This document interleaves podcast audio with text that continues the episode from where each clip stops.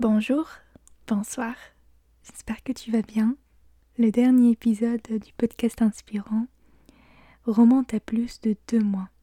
Et oui, si je n'ai pas posté de nouvel épisode, c'est pour une raison bien particulière et je t'en parle aujourd'hui. S'exprimer sur euh, différents médias et supports, euh, que ce soit en blog, en podcast, etc., c'était une envie qui m'accompagnait depuis des années. Et si je n'ai pas passé à l'action, c'est parce que j'avais un problème de légitimité. Qui suis-je à prendre un micro et parler de divers sujets, surtout quand mon domaine d'études et d'expertise est totalement différent Mais je suis une passionnée de travail sur soi et de toute méthode qui me rapprochera de ma vérité et de la réalisation de soi. Mais être passionné n'a pas suffi, car le syndrome de l'imposteur est revenu au galop. Si tu ne connais pas qu'est-ce que c'est, je t'en dis tout dans cet épisode, mais juste après le jingle.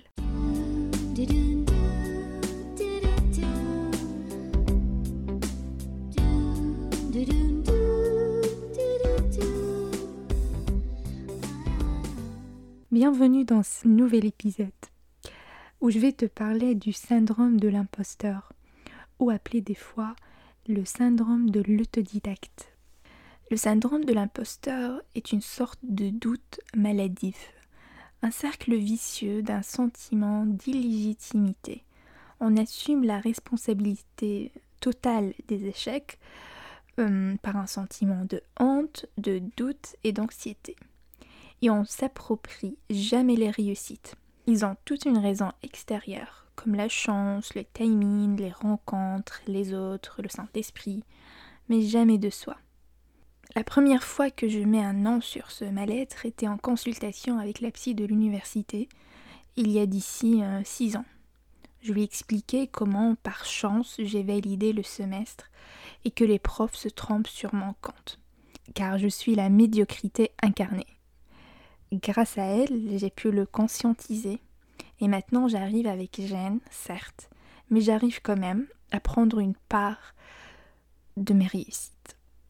Quant à la légitimité, ça reste un sujet d'actualité. D'ailleurs, la continuité et la régularité de ce podcast en payent les frais, malheureusement.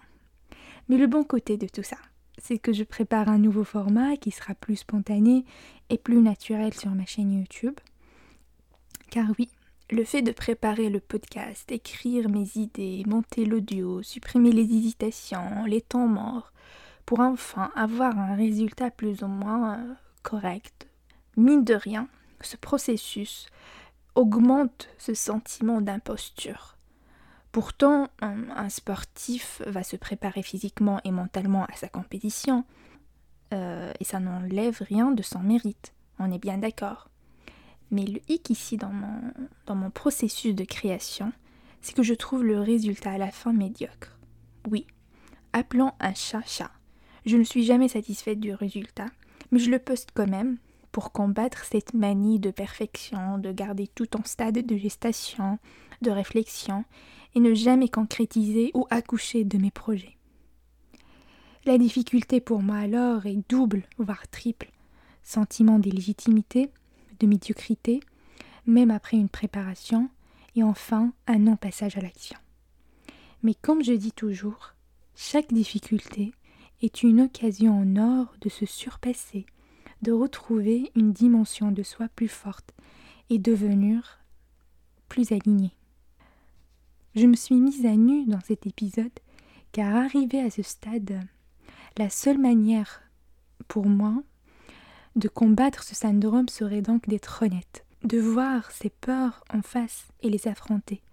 Et qui sait, peut-être quelqu'un m'écoutera et se reconnaîtra dans mon récit, et ça lui inspirera le courage d'avancer malgré euh, tous ces obstacles que le mental s'amuse à inventer euh, et à placer pour nous garder dans nos zones de confort si tu te reconnais dans ce que j'ai pu dire jusqu'à maintenant, ou tu as la difficulté de prendre part de tes réussites, ramène un papier et un stylo on va faire ensemble un petit exercice que j'ai concocté spécialement pour toi.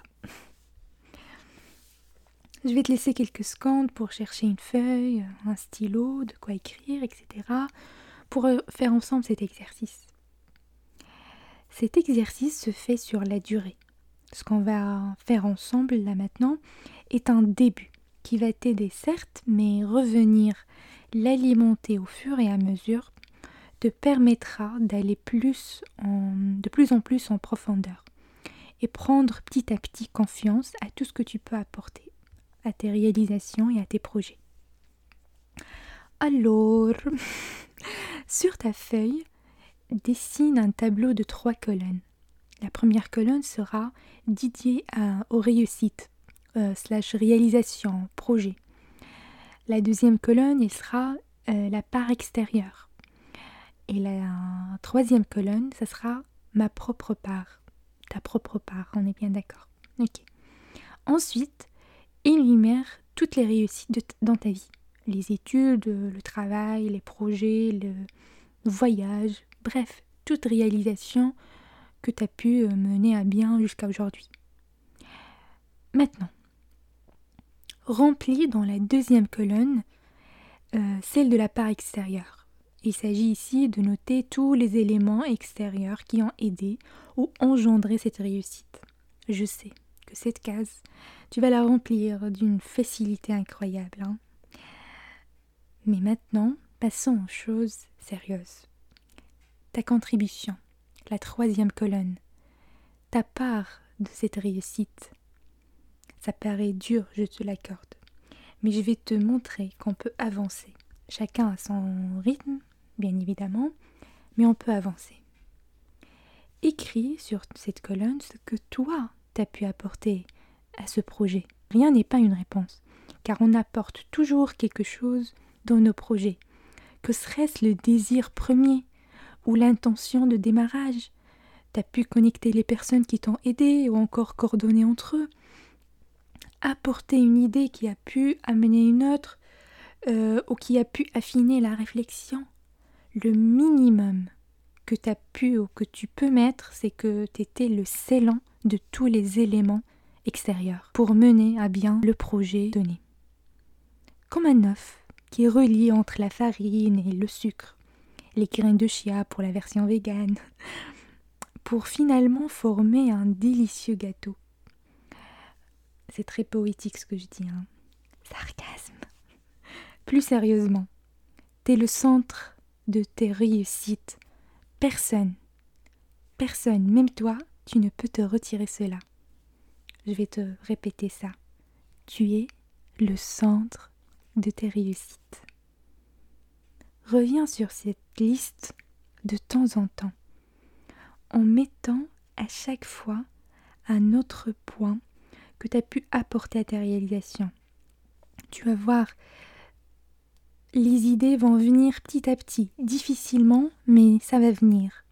Comme j'ai dit au début, euh, de cet exercice, le fait de revenir alimenter ta colonne t'aidera à absorber l'info, à renverser ce mécanisme qui consiste à s'attribuer que le négatif et aller vers plus de bienveillance vers soi et se rôder doucement mais sûrement à trouver les choses qu'on a fait de bien, qu'on a apporté à ces réalisations. Et on se mit d'accord, il n'y aura que la troisième colonne à alimenter par la suite. C'était tout pour moi. Merci de m'avoir écouté jusqu'au bout. Je suis très heureuse et très contente de ce petit retour. J'espère que cet épisode t'a plu. Tu connais la chanson, sinon je la répète, abonne-toi. N'hésite pas de donner ton retour, tes propositions et questions en section commentaires. Je serai ravie d'y répondre. Sur ce, la force, la sagesse, la lumière en moi, salue et honore la force, la sagesse et la lumière en toi. Namasté.